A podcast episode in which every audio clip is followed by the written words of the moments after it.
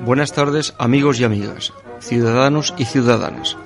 Estáis escuchando el programa La Hora de la República, una emisión patrocinada por la Asociación Unidad Cívica por la República. Este programa quiere ser un modesto instrumento en la recuperación de la memoria histórica y en la difusión de los valores republicanos de libertad, igualdad y fraternidad, laicidad y federalismo, así como la construcción de la propuesta republicana para hacer posible la Tercera República Española. Este programa está abierto a todas las colaboraciones que deseen impulsar el republicanismo y una democracia más participativa y solidaria.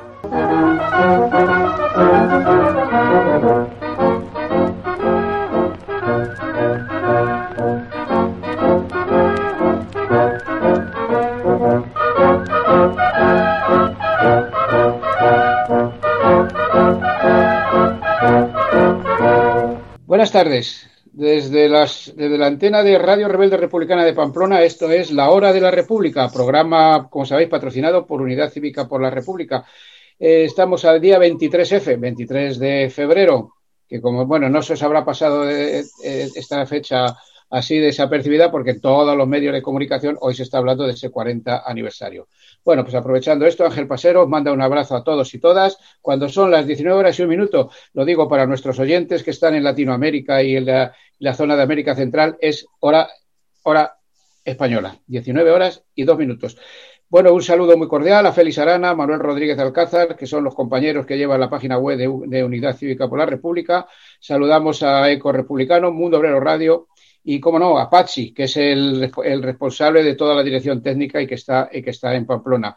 Eh, Juanjo, buenas tardes, bienvenido de nuevo, una vez más aquí a tu, a tu radio, a tu, donde, ya vas a ejercer dentro de nada de director, porque ya eh, te, te, voy a dejar el puesto durante, una, durante unos meses. Eh, no, yo, yo tú ya sabes que yo estuve durante casi 14 años, hasta que no llegues ahí no, no, no, no sé. No, ya, ya, no ya, vamos llegando, ya vamos llegando.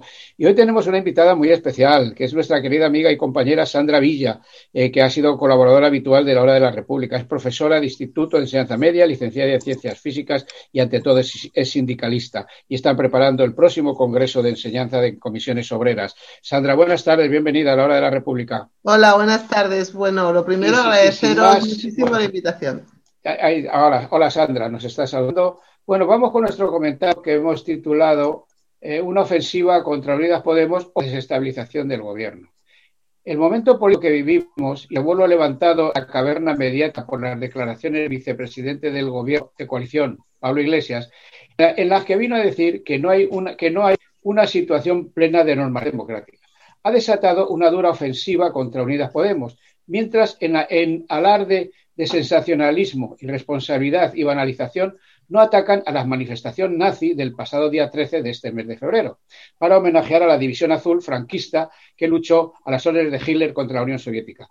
Visto esto, hoy, cuando ha sido conducido a la cárcel el rapero Pablo Hasél, mientras quedan impunes barbaridades como la del general que dijo que hay que fusilar a 26 millones de españoles y supongo que españolas también, claro, a los reiterados insultos dirigidos contra las instituciones que solo son buenas cuando la derecha montaraz gobierna, vienen a colocar en su justo lugar la calidad democrática de España. Los medios de información mediáticos cavernícolas que denuncian las, declara las declaraciones del PP y otras formaciones políticas no se escandalizan cuando el PP y Vox dicen en sede parlamentaria que esto es una dictadura. Lo que da de pensar en el doble rasero de medir, la, la, calidad democrática de este país. Después de un año de gobierno de coalición, aún no se ha anulado la popularmente llamada ley Mordaza, que lleva vigente seis años y los que te rondaré morena, que dice el castizo.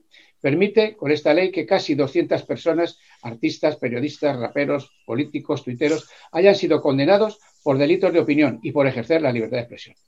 Todos los informativos de televisión comienzan con imágenes de los destrozos en comercios, mobiliario urbano y con enfrentamientos entre manifestantes y policías, mientras se oculta el verdadero motivo de la explosión juvenil, que tiene más largo recorrido que pedir la libertad del rapero Hassel. Más de un 40% de los jóvenes llevan años en situación de paro permanente. Vamos, una juventud que solo conoce la crisis y el paro.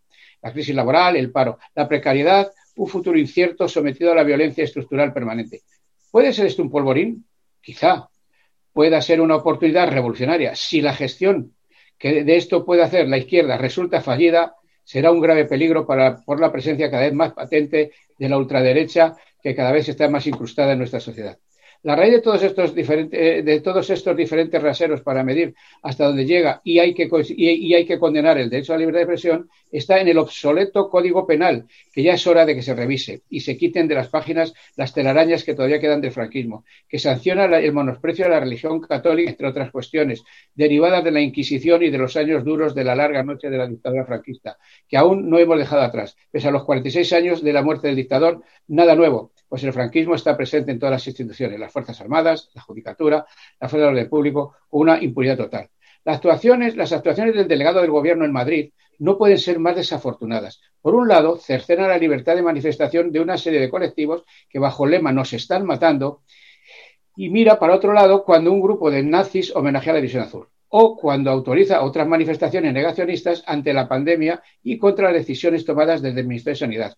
La prohibición reiterada de la protesta no nos, están matando por parte del delegado gubernamental de Madrid. Es un triunfo de la clase trabajadora, de las clases populares que en contra del dictado de los poderes fácticos que tienen doblegado al gobierno de coalición, nosotros y nosotras decimos defendemos lo público, la sanidad, la educación, los derechos de la mujer, contra el patriarcado y denunciamos las corruptelas de los reinos de taifas que son las comunidades autónomas, que como en el caso de Madrid donde todo se privatiza, donde no se, da, no se dan ayudas a la hostelería y otras actividades económicas, pese al, dinero que les ha ingresado el gobierno, que lo están pasando muy mal, mientras se despilfarran cerca de 200 millones en un hospital almacén. Y en lugar de incautar la sanidad privada para uso público, se les paga más de 700 euros por enfermo y día. Y en el, y en el caso de que este enfermo tenga que ser ingresado en una UCI, el gasto diario es de superar los 2.000 euros. No nos podemos sustraer de la efeméride de hoy 40 aniversario de aquel intento de golpe de Estado del 23F. En todos los medios de comunicación se habla de ello. Por nuestra parte, solamente pedir que de una vez por todas se abran los archivos que guardan todo lo que se llevó, lo que se llevó a esa intentona de golpe. Un teniente general con mando en plaza en aquella época, hace 40 años, al ponerse al lado del rey y no sumarse a la sonada, dijo que lo hacía por Franco y que éste, en su testamento, les decía a los militares que la, con la misma lealtad que le habían tenido para él, la tuvieran con el rey. Los militares de aquellos años veían en Juan Carlos I la continuidad de franquismo. ¿Y consideran así a Felipe VI? Bueno, y una última consideración. A Adolfo Suárez la abandonaron todos, desde el rey para abajo. Solo tuvo un amigo, Santiago Carrillo. La República es el desarrollo pleno del sentido democrático para poner fin a la judicialización de la política, por encima de los poderes ejecutivo y legislativo, atrincherados frente a la movilización social, frente a las, críticas, pero no pueden parar las ansias de libertad de la clase trabajadora. Esta sociedad integra, integradora en un Estado libre y democrático será indudablemente la Tercera República. Salud y República. Todo pasa y todo queda, pero lo nuestro es pasar pasar haciendo caminos, caminos sobre la mar. Nunca perseguí la gloria, ni dejar en la memoria de los hombres mi canción. Yo amo los mundos sutiles, ingrávidos y gentiles como pompas de Me gusta verlos pintarse de sol y grana volar bajo el cielo azul, temblar súbitamente y quebrarse. Nunca perseguí la gloria. Juan, Manuel Serrat cantando a Machado. Juanjo, ¿qué tenemos de efemérides? Unas cuantas, eh, supongo. Unas cuantas efemérides y desde luego pues eh, que, aquí uno no puede dar ni la sorpresa porque con este, este equipo técnico en la radio rebelde republicana pues te va pisando todas las cosas pero pisando amigablemente como procede con estas canciones musicadas de Antonio Machado porque la primera efemérides de hoy evidentemente es para él, para Antonio Machado que el día 22 de febrero de 1939 murió de forma vergonzosa para lo que fue y lo que significó el que tuvo que salir al exilio Antonio Machado. Allí su tumba todavía permanece en y, y, tendría que ser homenajeada como se debe y no tener que hacer grandes desplazamientos a estar con él, con este Antonio Machado, poeta que representó también, como una vez más, el compromiso de la intelectualidad con las libertades y con la República. Como has comentado en el editorial, pues el 23 de febrero me sumo desde estas efemérides pues a, esa petición que has hecho de la apertura de los archivos del CNI.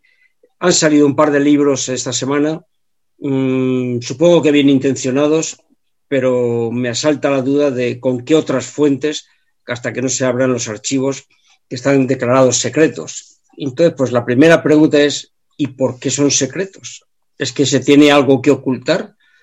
Y entonces tenemos en toda la panoplia y parafernalia de esta mañana en el Congreso de los Diputados, pues que aparte de significar un nuevo elemento, como se ha comentado en el editorial, de la ofensiva brutal contra Unidas Podemos, en este caso contra Pablo Iglesias, por la chorrada, y permítaseme la expresión, de no aplaudir, porque ¿cómo se puede aplaudir a una sarta, al menos de silencios?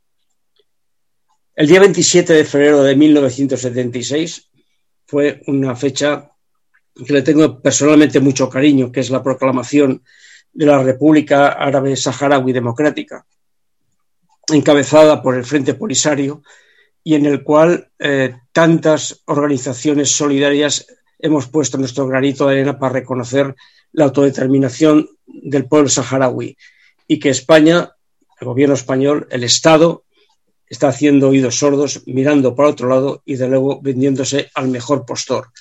Eso es otro de los debes y de las balanzas de un gobierno de coalición que ata las verdaderas libertades y las verdaderas libertades también para posicionarse en contra de una actitud del Estado que ya son muchos años. El asesinato de Love Palme me ha parecido oportuno traerlo a estas efemérides, el 28 de febrero de 1986, por lo que le significó una socialdemocracia en Suecia claramente comprometida con los derechos humanos, con el, internacionalismo y con una persona que supo defender en aquellos momentos, 1986, lo que realmente significaba la socialdemocracia. Ay, ¿dónde estarás ahora? ¿Dónde estarás ahora? No, Olof, sin la socialdemocracia. Y no es que la desee, sino que lo que no me puede vender es gato por liebre. Y la última efemérides, que también viene muy a cuento de toda esta parafernalia de la ultraderecha y de los medios que la apoyan, el 1 de marzo de 1940, iniciándose toda la noche negra del franquismo, la ley contra la masonería y el comunismo. Esto parece que nos suena un poco esto de el gobierno social comunista. Es que aunque es que la verdad es que hay algunos que tienen un revival demasiado para el cuerpo. Pero bueno, es la historia, ahí está, y en este caso la vergonzosa historia del franquismo. Estos son ángeles efemérides que había traído para, para, comentar el día de hoy. Son, son 80 años desde aquel 1940 y pues sí, por las cosas que están ocurriendo ahora, pues no andamos muy lejos. Pachi, ¿qué, qué, ¿qué nos colocas de música?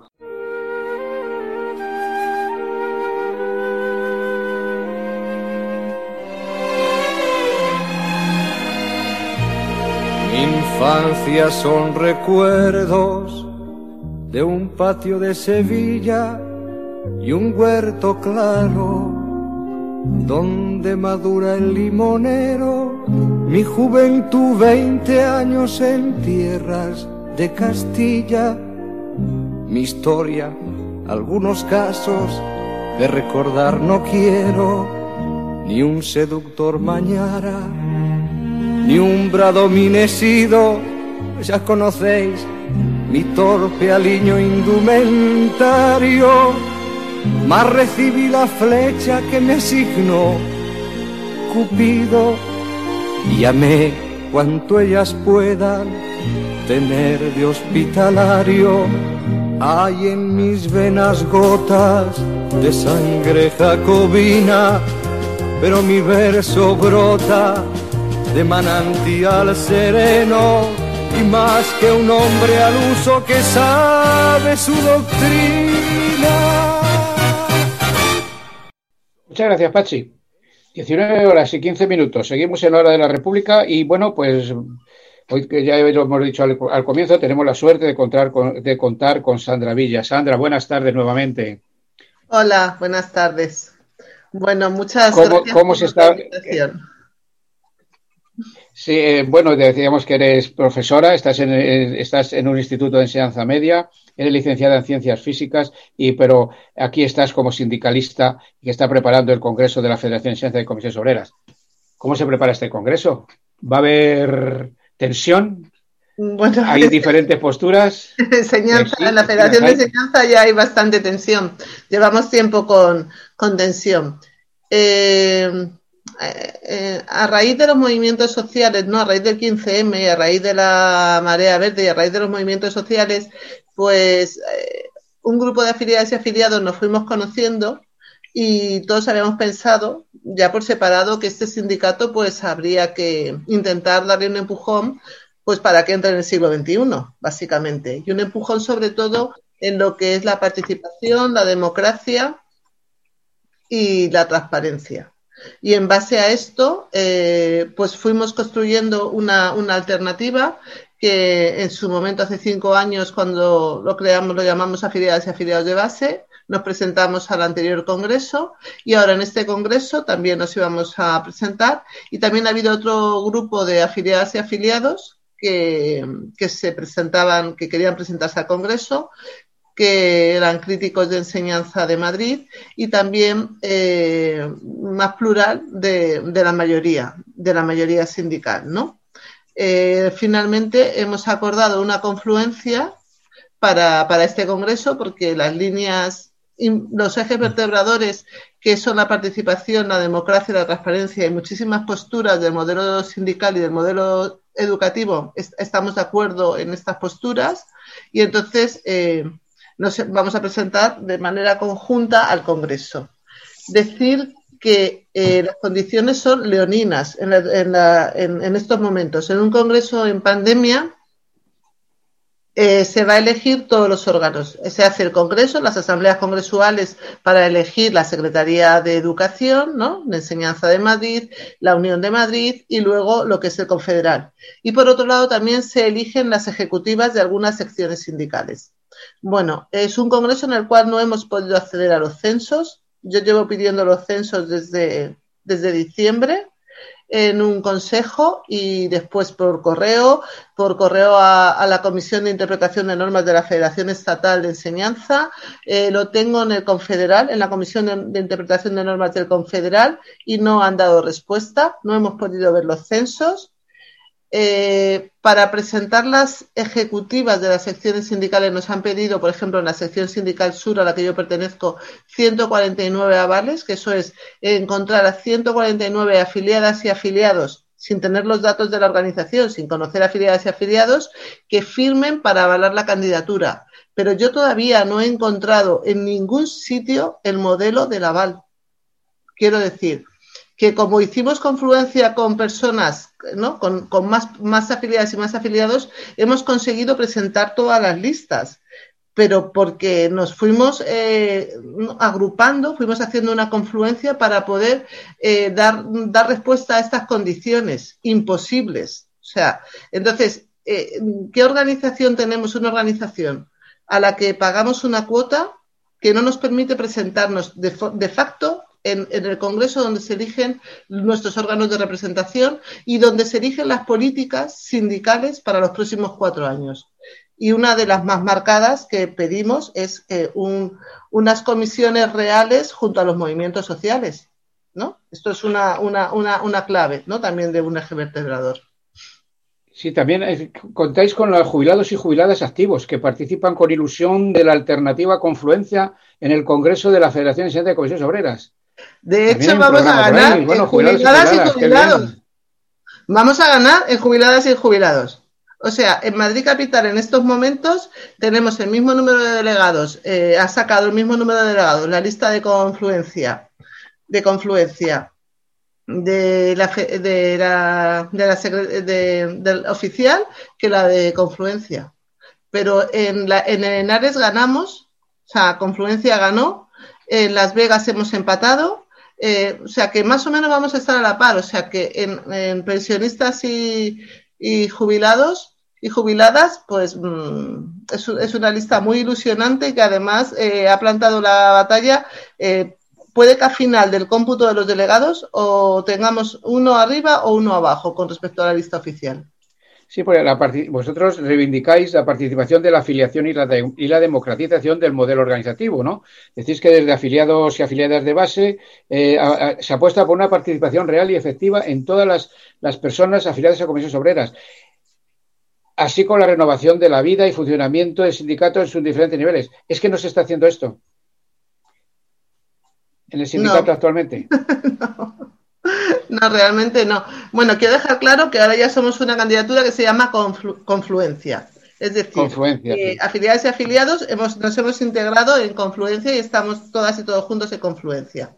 No, realmente eh, no se participa, quiero decir, durante, durante la pandemia, en los momentos más duros de la cuarentena, no se convocó eh, ninguna asamblea para la afiliación, no se convocó ningún órgano, por ejemplo, no se convocó el Consejo de la Federación de Enseñanza y realmente se toman las, eh, por ejemplo, en verano se acordó hacer una huelga para principios de septiembre, se desconvocó por parte del sindicato y lo único que convocaron una asamblea para decir que la habían desconvocado. Quiere decir que estos son, estos son botones de la forma de funcionamiento en estos momentos de la Federación de Enseñanza de Madrid. No, no consulta a la afiliación. Sí, en el, en el programa de, de confluencia hay un punto que dice, punto de partida, sanear y ventilar la casa. Tan turbia está la casa, Sandra. Bueno, yo soy consejera y como consejera eh, no se han presentado cuentas de la Federación de Enseñanza de Madrid desde hace más de dos años. Y el consejo, este consejo último, se tendrían que haber presentado por lo menos eh, los presupuestos y llevamos dos años sin ver presupuestos y, las, y los anteriores los votamos en contra porque no nos dan suficientes explicaciones de, de qué se está haciendo con el, con el dinero. Solo pedimos explicaciones, que nos lo expliquen. No estamos diciendo nada, simplemente que nos lo expliquen. habéis escrito confluencia con dos OEs. confluencia, un, guiño a comisiones obreras. Sí, sí, un eh, sí.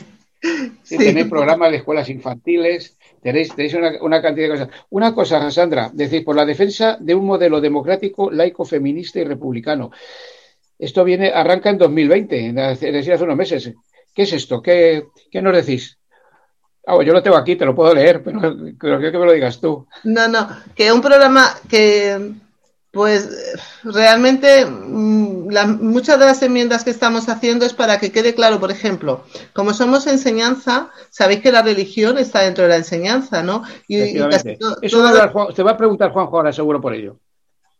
Vale, bueno, pues por ejemplo, ¿no? Esto, laico, feminista, digamos que eh, al final en los órganos de dirección del sindicato hay casi más hombres que, mujeres y realmente somos una federación que en algunas secciones sindicales tenemos el 70% somos mujeres, incluso más, incluso el 80% somos mujeres y el 20% son hombres y nos obligan desde Confederal a hacer una lista cremallera en los primeros puestos y luego ya sí llenarla, rellenarla con el, con, mm, con, el número de mujeres hasta que lleguemos al final de la lista. Pero como quien se elige siempre son los primeros de la lista, acabamos teniendo una paridad en, en, en, los, en los puestos de dirección del sindicato, ¿no?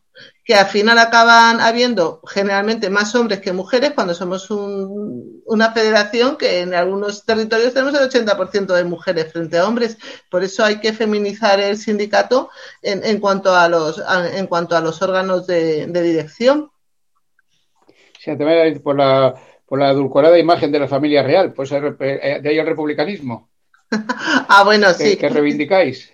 Sí, sí, esto es, esto ya hicimos una, una resolución como afiliadas y afiliados de base en el Congreso hace cuatro años que se asumió por la que se asumió por la Federación eh, y que votaron todo el mundo a favor y entonces en este programa pues pues seguimos eh, con la misma con la misma idea apostando por la República. Juanjo. Bueno, Sandra. ¿Qué, le preguntas a Sandra? Pues tengo dos, dos, dos preguntas y, te las suelto seguiditas, y tú me las administras. Eh, entiendo que la candidatura, llamémosle alternativa, o si quieres, o segunda alternativa, en fin, otra, otra candidatura que se presenta a la Federación de Enseñanza, eh, tiene sus puntos claves en el programa que habéis escrito, que estáis dispuestos a defender. Primera pregunta es, este movimiento que hay, mm, que los puntos fuertes son una mayor participación de la afiliación, un mayor feminismo en, todos los órganos, en fin, todos esos componentes que son transversales. Esto es un tema hasta donde tú conozcas exclusivamente o mayoritariamente a la parte de enseñanza, o también en otras federaciones se plantea de cara al Congreso Confederal de Comisiones Obreras. Esa es una pregunta. Y la otra pregunta que te quería hacer es que mm, me dejas realmente sorprendido esas, todas esas incumplimientos que entiendo que son eh, antiestatutarios eh, en el comportamiento de la actual dirección de, comisiones obreras, en, al menos en Madrid o al menos en la Federación de, Enseñanza, en cuanto a la mínima dar opción a las distintas candidaturas.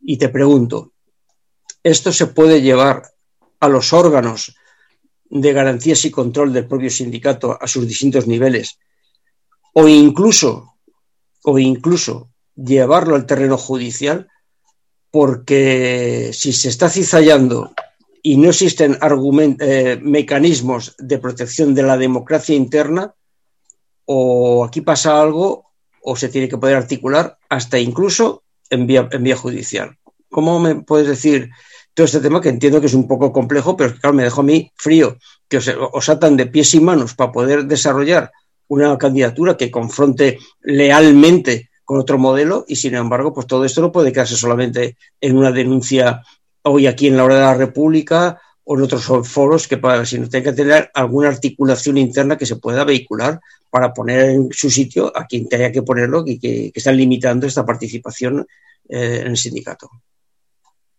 Vale, te voy, contestando. A ver, en otras federaciones también se están presentando dos, dos candidaturas en muchas de ellas, porque realmente en Madrid, en, la Unión de Madrid, hay, mm, hay una candidatura alternativa al, al, continuismo de Jaime Cedrún. Jaime Cedrún ya no se presenta, pero digamos que la parte que apoyaba a Jaime Cedrún se presenta en la figura de Paloma Vega, y frente a este continuismo se presenta una lista que la encabeza Paloma López.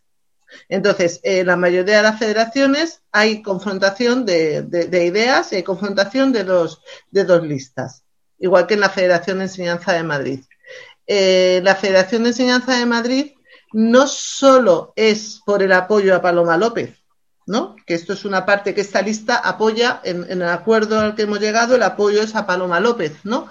Pero esto ya existía antes. Quiero decir que eh, la Federación de Enseñanza de Madrid, cuando hace ya cuatro años presentamos listas, ya vimos todos estos problemas que, estaba, que estaban ocurriendo en la Federación de Enseñanza. Y el principal, digamos, el principal punto, una de las características que diferencia enseñanza de otras federaciones, eh, bueno, a ver, muchas cosas, pero una fundamental para mí es que hay un movimiento social que es Marea Verde entonces, un movimiento social que es Marea Verde, donde intervienen muchas afiliadas y afiliados de comisiones, donde se llegan a unos acuerdos y unas decisiones que luego el propio sindicato no cumple. Entonces, esto es lo que hace ¿no? que haya una descomunión entre la afiliación ¿no? y, el aparato del sindicato. Y además, máxime cuando no solo es por una cuestión de mis condiciones laborales, que ya, ya, ya sí es bastante, ¿no? bastante loable.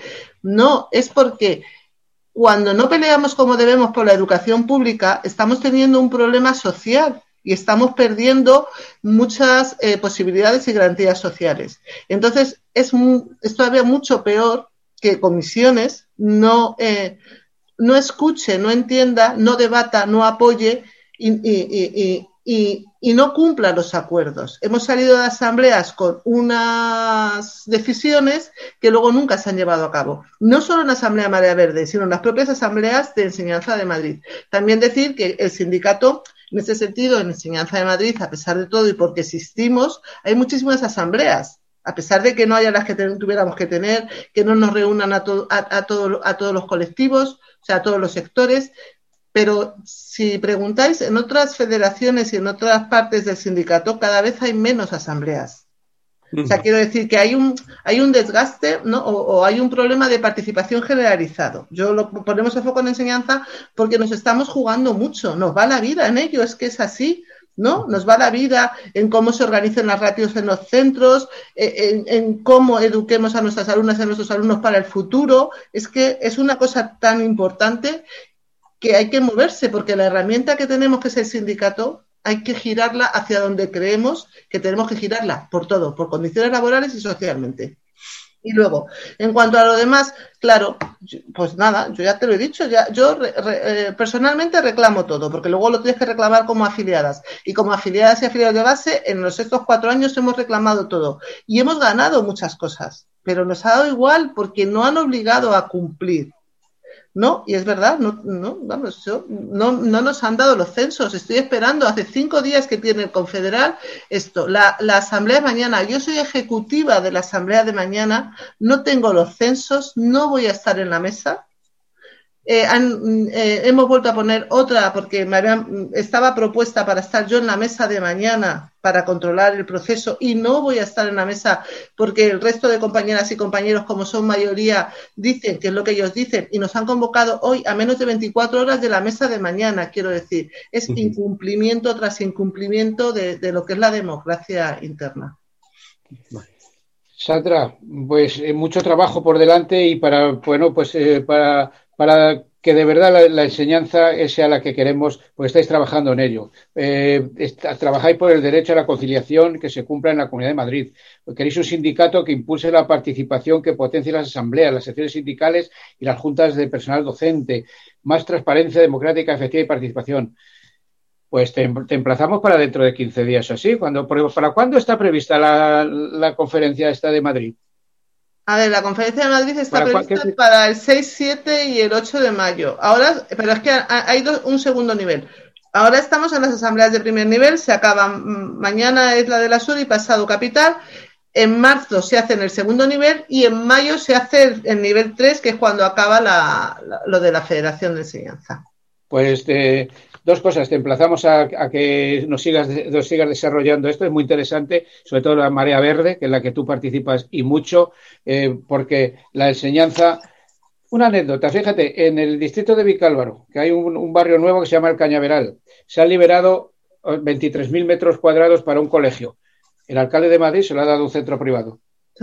Para que hagan un centro privado mucho trabajo tenemos por delante. Pues te pido, Sandra, que te quedes con nosotros en el programa y, participes en todo lo que, lo que te parezca oportuno.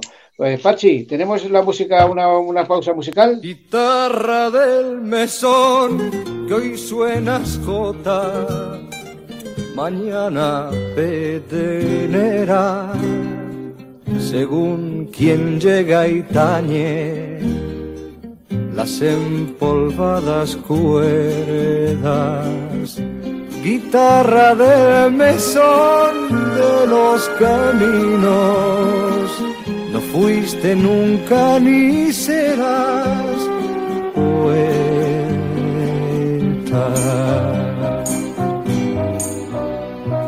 Tú eres alma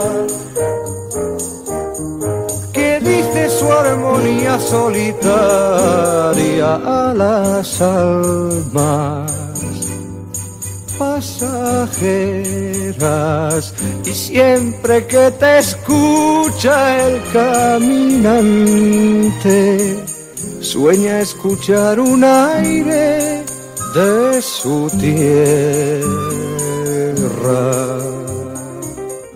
Pues continuamos a las 19 horas y 34 minutos. Eh, pues resulta que, bueno, pues tras el encarcelamiento del, rapero, que te puede gustar o no te puede gustar, eso ya cada cual con los gustos, porque para eso están los colores, ¿no? se, se, encarceló a Pablo Hassel, comenzaron las manifestaciones en toda España pidiendo su libertad. Y esto ha levantado una, una catarata de discursos de políticos tertulianos sobre lo, inaceptable del uso de la violencia. Bueno, hasta el presidente Pedro Sánchez. La violencia es inadmisible en una democracia plena en España. Y por otra parte, otro Pablo, Pablo Hasél es uno, Pablo Iglesias es otro, Pablo Casado es otro y Pablo Echenique es otro. Pablo Echenique también, también dio su opinión. Juanjo, sitúanos. Bueno, pues yo lo que yo creo que es que se están mezclando muchos temas de una forma interesada. Es decir, que el tema de la libertad de expresión es una demanda política inequívoca y que, y que, bueno, que se va con retraso y que caerá, entre otras cosas, porque ya hay presentadas eh, proposiciones de ley en, el Congreso para derogar el artículo 525, 523, 500, bueno, 510 no, del Código Penal que hacen referencia a estos elementos de libertad de expresión, como pueden ser los sentimientos religiosos, el tema de la corona, incluso el, enaltecimiento del terrorismo, acotándolo. Pero claro, esta demanda política está teniendo una, una, inequívoca manipulación mediática, es decir, se está llevando aquí es un tema de orden público, es un tema de violencia y se está ocultando el debate. Es decir, eh, los, medios, los medios no son neutrales. Es decir, la, actuación de las fuerzas públicas no son neutrales. Una manifestación es una manifestación y tiene sus componentes como cualquier elemento de expresión ciudadana. Y tiene componentes, pues a veces un poco más subidos de tono, otros menos subidos de tono, y por lo tanto eso formaría, tendría que formar parte de lo que es la protesta, el elemento, porque lo mismo que cuando vas al circo vas a reírte, pues cuando vas a una manifestación no vas ahí eh, a un entierro, sino que vas con sus componentes. Claro, el elemento que yo veo diferencial es que mm, es que yo creo que sabiendo, vamos, sabiendo cómo está el percal, sabiendo cómo son, en manos de quién están los medios, sabiendo que se intenta ocultar el debate, sabiendo que se intenta dar mm, una ofensiva brutal al gobierno de coalición yo creo que mm, debería haber un más claro desmarque de los, elementos de violencia que se producen. Pero violencia me refiero eh, de todo tipo y sobre todo lo que es una violencia contra la parte de los comerciantes, que es la mejor propaganda que se le hace a los elementos de, de, la extrema derecha. Y sobre todo esos elementos que yo creo que hay que desmarcarse inmediatamente por parte de la izquierda, es porque tengo la sospecha y lógicamente fundada, de que mucha parte de esa violencia puede estar con elementos infiltrados. Entonces, mm, cuando digo infiltrados, son infiltrados, e infiltrados respecto a la demanda de libertad de expresión. infiltrados puede ser oficiales o extraoficiales. Hay cada cual que lo sepa. Entonces, hay fotos, hay fotos y vídeos sobre ello. Sí, bueno, yo, yo, yo no voy a, ponerme en contra de, los elementos que llevan parejo cualquier demostración de protesta. Pero sí que creo que hay que, desde la izquierda, y más sabiendo con quién te juegas el percal, con los medios, con la situación mm, de la extrema derecha, con la situación incluso del estallido social, yo creo que hay que desmarcarse de un tipo de violencia que desde luego es la mejor propaganda para favorecer este tema. Y sobre todo porque hay elementos que, no, es que me lo tengo que creer, que son infiltrados, que son infiltrados o en todo caso son componentes que no ayudan a lo que es la reivindicación, porque ocultan el debate. Y ocultan el debate porque los medios sabemos cómo son el percal. Sandra, ¿cuál es tu opinión a, este respecto? Yo, a ver, creo que aquí hay intereses creados por un lado y hay una cuestión de injusticia social, ¿no? Porque en, la misma semana en la que eh, Hassel va a la cárcel, pues Cifuentes sale a suelta. Entonces, hay, hay una cuestión de una injusticia social que se, que se palpa. Pero es verdad que, que si recordáis, es que como que lo entrelazo todo, ¿no? Con la ley Mordaza y con todas las manifestaciones de mareas ciudadanas. Si recordáis todas las manifestaciones pacíficas que, que, han sido capaces de, de llevar el, el, cambio, ¿no? Quiero decir que una manifestación pacífica como ¿no? numerosa eh, pidiendo la, libertad de, expresión en las calles, pues es incontestable. Sin embargo, pues manifestaciones en las cuales se ejerce la, la violencia, pues siempre van a tener una, una respuesta, ¿no? Es unos intereses creados para que realmente el problema de fondo no se trate. Yo, esta es mi, mi sensación. Entonces, eh, sí, eh, pero también creo que debería haber una respuesta en la calle, una manifestación, debería haber una respuesta pacífica en la calle pidiendo la libertad de, expresión, ¿no? Poniendo el foco en lo que es el, problema de, fondo realmente de, todo, de toda esta cuestión. Es, eh, porque esta injusticia social y en un momento en el cual la propia pandemia ¿no? no permite organizarse, no permite organizar estas manifestaciones, yo creo que habría que buscar la manera de, articular esto, este movimiento, pues para quitar, para poner el foco en lo que realmente es importante, que es la falta de libertad de expresión, y para poner el foco en que tenemos eh, una postura política que defiende esto en el Congreso. No lo que se está haciendo, que es un, un totus revolutum que nadie está, ¿no? que nadie realmente eh, e-, está entendiendo. O sea, es, un interés creado de que no llegue realmente a la ciudadanía la gravedad del tema de la libertad de expresión. Y después permíteme, un matiz, no un matiz a lo que dice Sandra, sino un matiz a lo que he comentado yo antes, porque estoy recordando la concentración ciudadana que, mm, a la que asistí, porque era pública, ecológicamente, en la Plaza Jacinto Benavente, el día en el cual estaba previsto que, encerraran a, Pablo Hasél. Yo no sé cuál es la política de la delegación de gobierno en Madrid. Habían más policías proporcionales que, manifestantes que estábamos allí. Es decir, que son elementos que yo digo que la policía tiene un papel que jugar, que duda cabe, pero precisamente de, asegurar que esa manifestación se puede llevar a cabo, no limitarla. Y después, y, ya me repito lo de antes, yo creo que, hay que para que no se desvirtúe, yo creo que la frase de izquierda tenemos que desmarcarnos de estos infiltrados de uno otro tipo y también gente pirada que evitan, sabiendo cómo están en manos de quién están los medios, el debate. Y la mejor manera es desmarcarnos y seguir con nuestro tema. Porque es que si no, estamos jugando en su, en su rueda.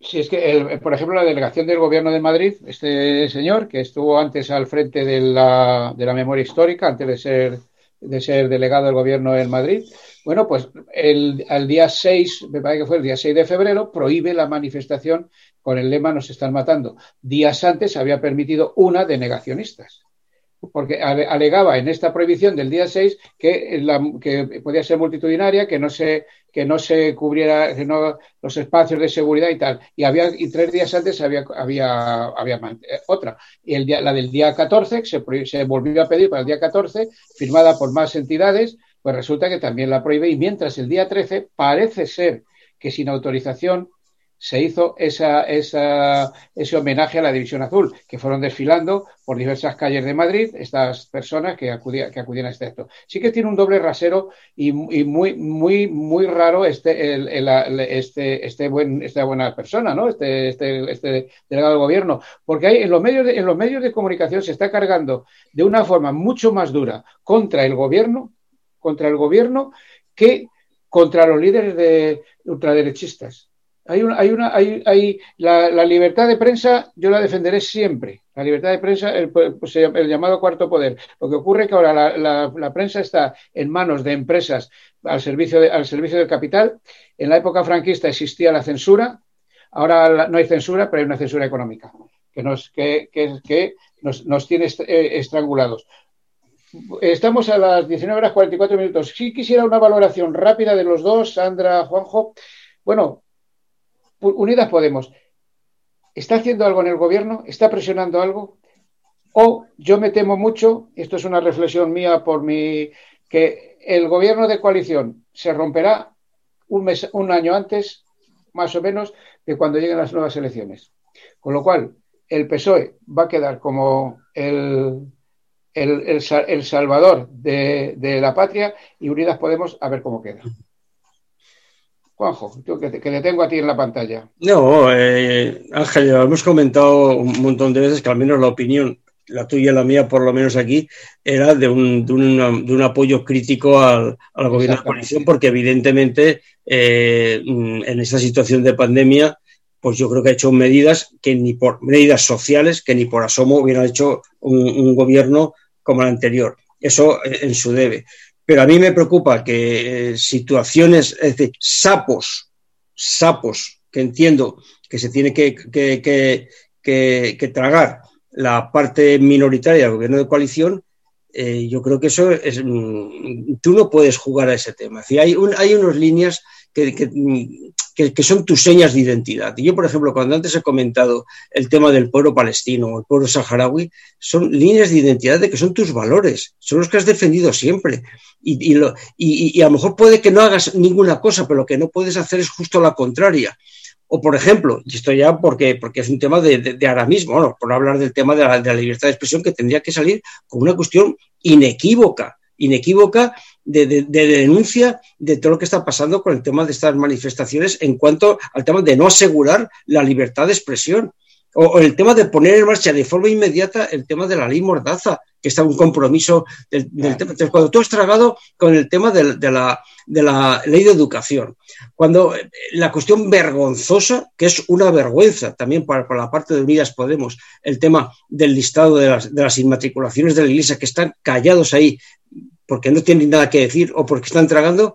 Es decir, yo creo que son situaciones en las cuales mmm, a la base social, cada día un poquito más desorganizada y más por el tema de la pandemia, mmm, quitas unas referencias que son nuestras señas de identidad de siempre. Entonces, yo creo que mmm, me siento realmente mm, bastante fastidiado.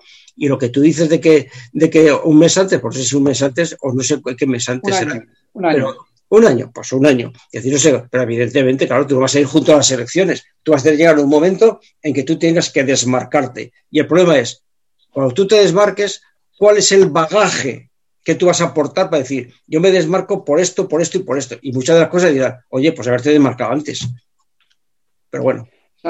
Sandra, eh, tu minuto. Bueno, a ver, no, quizá no tengo mucho conocimiento de elementos de valor, tengo algunos como la ley de educación, ¿no? Claro. que creo que es bastante, bastante, importante. bastante importante, ¿no? Porque que nos hayamos quedado con las ratios que teníamos antes, incluso en un momento de pandemia en el cual a base de la lucha hemos conseguido que nos reduzcan las ratios, pero que luego nos las van a volver a poner, o sea, a mí me parece... Mmm, un descalabro porque es, esto no tiene, no tiene ningún sentido, ¿no? En otro sentido, creo que sí que es verdad que, que Unidas Podemos esté en el poder, pues en el momento más duro de la pandemia, cuando la primera, ¿no? Cuando estuvimos eh, en cuarentena, la primera vez, yo creo que las medidas que tomaron en conjunto a mí me parecieron, me parecieron bien, pero creo que esto ahora ya estamos como en otro escenario. O sea, no se ha entendido en ningún momento que en la tercera ola, con tantos contagios, no se haya ni propuesto una posibilidad ¿no? de, de hacer un confinamiento un poco más severo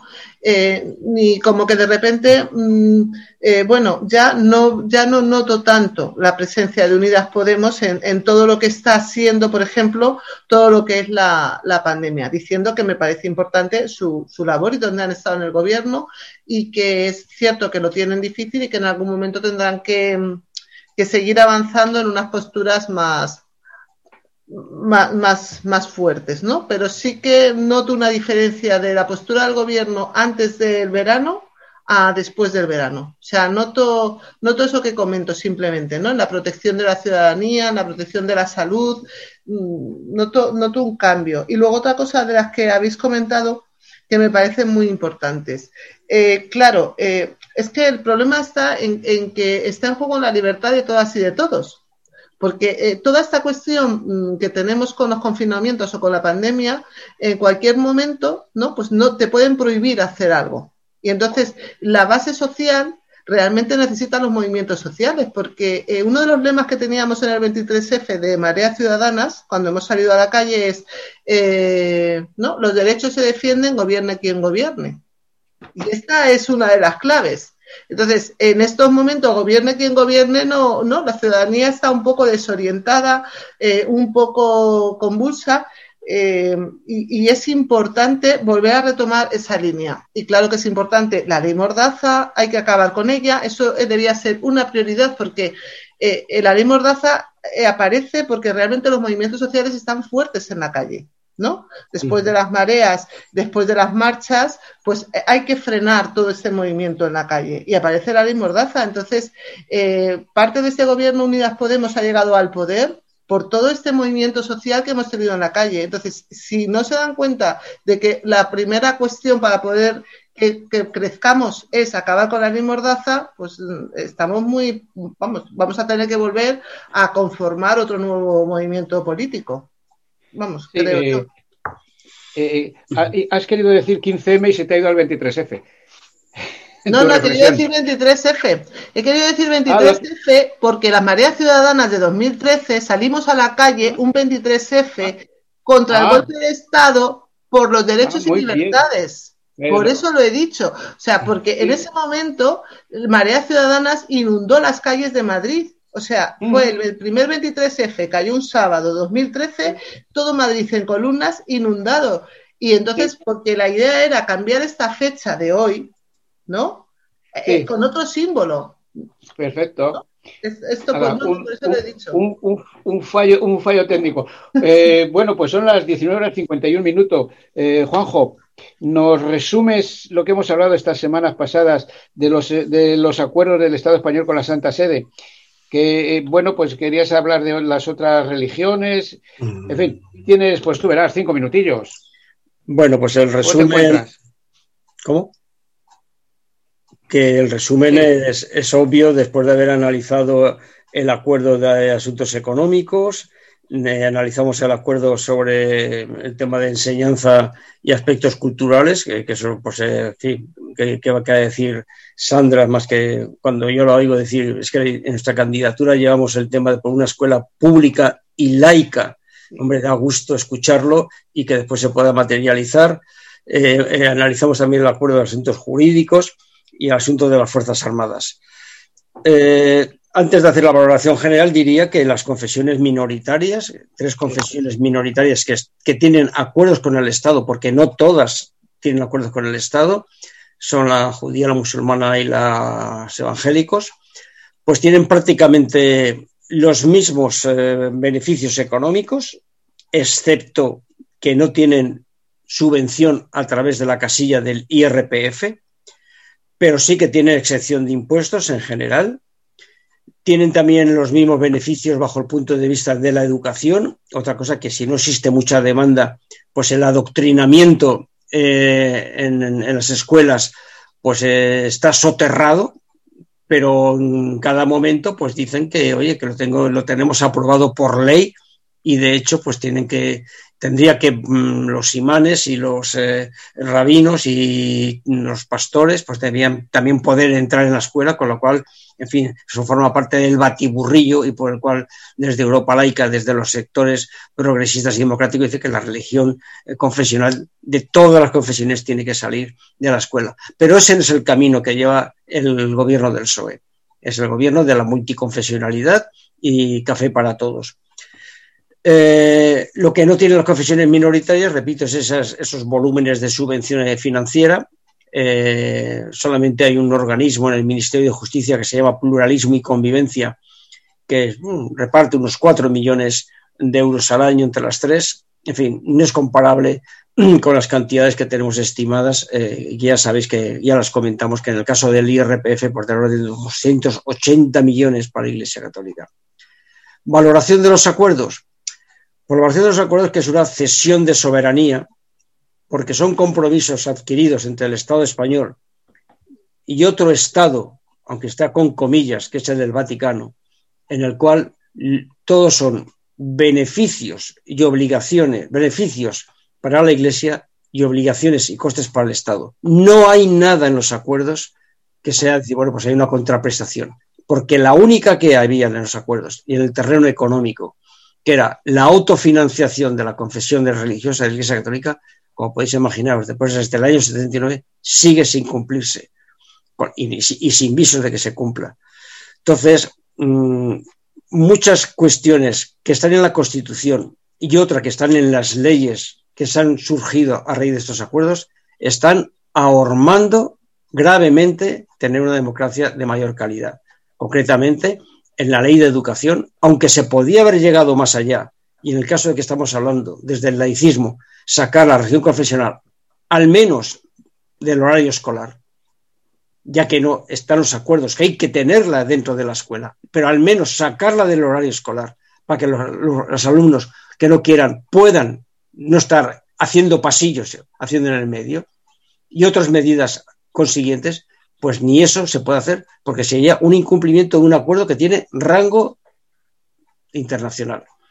Entonces, ninguno de los partidos políticos que han pasado el poder, y por supuesto aquellos más progresistas, todos sus compromisos han sido claramente incumplidos, incluso compromisos adquiridos en sede parlamentaria, ya no solamente compromisos congresuales de sus congresos o de sus programas electorales.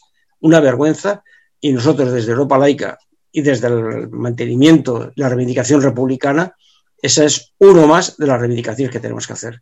Así que la ciudadanía tiene que estar consciente de lo que nos cuestan las religiones, las confesiones religiosas, consciente de lo que nos cuesta para el adoctrinamiento y los derechos del menor en la escuela y que sepa que todo eso está enmarcado por esa piedra de clave que son los acuerdos con la Santa Sede y las leyes derivadas.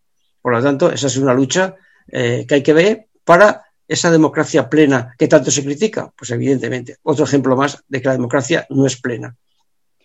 Y la democracia no es plena porque los profesores y profesoras de religión los nombran los obispos. Y los paga el, Estado. Y los paga el Estado, evidentemente. Eh, Sandra, una cuestión. Cada vez que se hace una nueva ley de, educación, es que pugnan por a ver quién pone el nombre más raro. Porque, ojo, hemos pasado de la 11 a la LONLOE. ¿Eso cómo se come? Pues porque realmente es la LOMLOE, es verdad, o sea, no han quitado, ¿no? Es que realmente pedíamos la derogación entera de la LONCE y queríamos construir una nueva ley educativa entre todas y entre todos, y esto no ha pasado. Pues simplemente se han derogado algunos artículos de la LONCE, de ahí que quitan el C, y han vuelto a coger su ley del pasado, la LOE, lo han llamado perfectamente, los LOE. O sea, creo que nadie puede tener una duda de lo que es esta, esta ley ha dejado parte de la LONCE y su ley de antes de la LOE. O sea que eh, habrá. Ah, y luego, mm, sorprendente para mí, el calendario de implantación. Porque el calendario de implantación realmente del currículo no empieza hasta dentro, no el curso que viene ni al otro, sino al otro, que ya estaremos en otras elecciones sindicales. Luego realmente no sé cuánto recorrido real va a tener la ley, que había que correr tanto, que había que correr tanto para aprobarla tan rápido que nos faltan cosas muy importantes y que además no tengo muy claro cuánto recorrido va a tener al final. Sí, pues estamos en el final del programa. Eh, yo tenía preparado un epílogo, pero bueno, primero vamos a ir al rincón poético y el epílogo va a ser dedicado a Radio Vallecas. El, el, epílogo que estaba previsto para hoy lo dejamos para otra semana y el epílogo va a ser Radio Vallecas. Juanjo, vamos con el rincón poético. Bueno, pues aquí en este rincón poético nos hacemos eco de este de este verso de Rubén Darío, dedicado a Antonio Machado. Desconocía que existía este tema, pero no me extraña porque entre los poetas, si se son respetuosos, se saben reconocer, que nos lo ha remitido nuestro compañero Daniel y que tengo pues, el gusto de ponerle voz. Misterioso y silencioso iba una y otra vez. Su mirada era tan profunda que apenas se podía ver. Cuando hablaba tenía un dejo de timidez y de altivez, y la luz de sus pensamientos casi siempre se veía arder. Era luminoso y profundo, como era hombre de buena fe, fuera pastor de mil leones y de corderos a la vez. Conduciría tempestades o traería un panal de miel, las maravillas de la vida y del amor y del placer. Cantaba en versos profundos, cuyo secreto era de él, montado en un raro Pegaso, un día al imposible fue. Ruego por don Antonio a mis dioses, ellos le salven siempre. Amén. Rubén Darío. Muchas gracias, Juanjo, y a Daniel. Y que creo que este verso lo escribió su abuelo, según me, según me dijo. Aquí pone Rubén Darío. agenda? No tengo agenda, pero ah. sí que quiero decirte eh, dos de, un minutito. Quiero, hacer, quiero abrir, incluso si, te parece, Ángel, en nuestro programa, una sección sobre libros. Pero este te voy, a, te voy a decir, un libro que ha salido que te va a hacer mucho gusto. ¿Sabes cómo se titula? Padre Ángel. Tienes mucho cariño. Caridad. Oye, Padre Ángel, caridad, soberbia e indisciplina. Escrito por Ángel Carreño, diputado del Partido Popular. Total nada. Ahora, a ver si lo consigues el libro, porque las noticias que tengo es que parece que toda la edición ha sido comprada, secuestrada o en todo caso difícil de localizar. Y otro libro, otro libro. Y con Tengo bastantes libros porque me han salido tal. De Nahat El Hasmi, una feminista ubicada en Barcelona, marroquí, que ha ganado el premio Nadal, y una novela preciosa. El lunes nos querrán. Preciosa. Y bueno, ya te contaré muchos más libros que no doy abasto, pero que ahí están. Pues vamos a vamos, está, estoy haciendo gestiones para contar con Daniel Bernabé. Muy bien. Su último libro es La distancia del presente y el anterior, que fue, fue, fue también un impacto eh, eh, fenomenal. Y también estoy, quiero eh, contar lo antes posible con Alberto Cubero. Alberto Cubero es de Izquierda Unida Podemos, de Izquierda Unida, está, es concejal en Zaragoza, en el Ayuntamiento de Zaragoza. Estamos haciendo unas gestiones y también vamos a volver a traer a la radio a Antolín, el guerrillero, que está también escribiendo mucho. Sí que vamos a abrir, una sección de libros y Pachi, perdónanos, nos vamos a pasar un poquito, pero después de 35 años, Radio Vallecas, una radio entrañable, cierra. Cierra, ojo, cierra en su actual, en su actual sede de la calle Puerto del Milagro, donde Sandra estuvo también un día y donde Juanjo ha estado tantísimas veces. Radio Vallecas es una emisora tan digna, no voy a decir más, pero tan igual como la cadena se pueda ser. Es decir, se hace una programación digna, libre, sin voces, pero con la verdad por delante siempre. Unos programas musicales, ahí va, ahí va el grupo, grupos de rock, ahí, se, ahí había tertulias de, personas mayores y ahí estaba un, informativo mañanero muy interesante. Y también estaba ahí la hora de la República. Dejamos nuestra impronta, dejamos allí, allí estuvo Coronas, allí Juanjo Picó, eh, bueno, es, eh, eh, José Chu en los últimos tiempos también allí, Pascual, bueno, es decir, muchísimos a la hora de la República y defendiendo esta emisora de radio que es histórica, que ha marcado todo toda una época y son 35 años. Ha sobrevivido a Antena Vicálvaro, ha sobrevivido a Radio Cigüeña, ha sobrevivido a muchas de ellas, ahí está. Pero es que hay, hay un libro muy interesante, hablando de libros, se llama Fuera de Onda, Fuera de onda está escrito por Gonzalo Romero Izarra, Beatriz Murillo Romero, Luis Cerrón, Jorge Amparo Caballero González. Este libro me lo regaló José María Coronas. Es de 2003 y es un libro que dice que el libro de Beatriz, Luis, Gonzalo y Amparo tienen un sentido esencial de devolvernos lo que aún tenemos de humanos. Por ello, desde su mirador radiofónico, el candelero de Radio Vallecas, Vallecas con K, eh, vanguardista del kilómetro y, del kilovatio, nos ilumina en el, en el, chato panorama denominado por las radios dependientes, porque nosotros éramos una radio independiente, no una radio dependiente. Es mucha tristeza que Radio Vallecas pues vaya a quedar recluida en una, en una habitación. En la, eh, creo que se van a ir a la, a la Villana, una, una asociación cultural, allí en Vallecas también. Pero bueno, la nostalgia eh, los ratos que hemos pasado allí, aquel programa que hicimos con público, Sánchez eh, con Sandra en directo, leyendo su crónica, que la emplazamos de nuevo para que como Arancha, Arancha que es la única que sigue, eh, Sandra también se, se, agregue una vez al mes para esto. Radio Vallecas en, en el recuerdo, en la entrañable, en fin, 35 años y una radio libre que cierra, porque ya no va a ser como antes. Juanjo, el, el, el epílogo. El epílogo que cierra no por voluntad propia, sino por el, por el estrangulamiento del IBIMA y de toda una política de la Comunidad de Madrid y del Ayuntamiento de Madrid de eliminar subvenciones a lo que significa la participación social. Esa es la razón por la cual cierra Red Vallecas. Había masa crítica, había músculo para seguir. Lo que no había es cuestiones económicas porque no era una radio comercial, era una radio libre. Y repito, las políticas potenciadas por Vox, pero asumidas por el Partido Popular y Ciudadanos en Comunidad y Ayuntamiento de Madrid, son los directos causantes de este tema y de otras tropelías, ¿eh? porque ahí está también la, el EVA de Arganzuela, también cerrado, la Ingobernable, también cerrada, el mural del cementerio del Este, es decir, es toda una trayectoria política de estos gobiernos que, nos malgobiernan. Pues sí, es un juicio que se celebró por una denuncia de la, ahora antes era Libimor, la Agencia de Vivienda Social de la Comunidad de Madrid. Nos echan, pero no nos callan.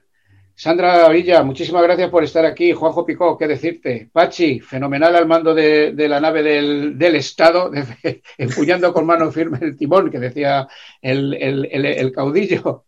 Y Ángel Pasero, que os manda un abrazo a todos y todas. Salud y República. Y hasta la próxima semana, si el padre Lenin quiere. Lo dicho, salud y República. Salud y República. Muchas gracias.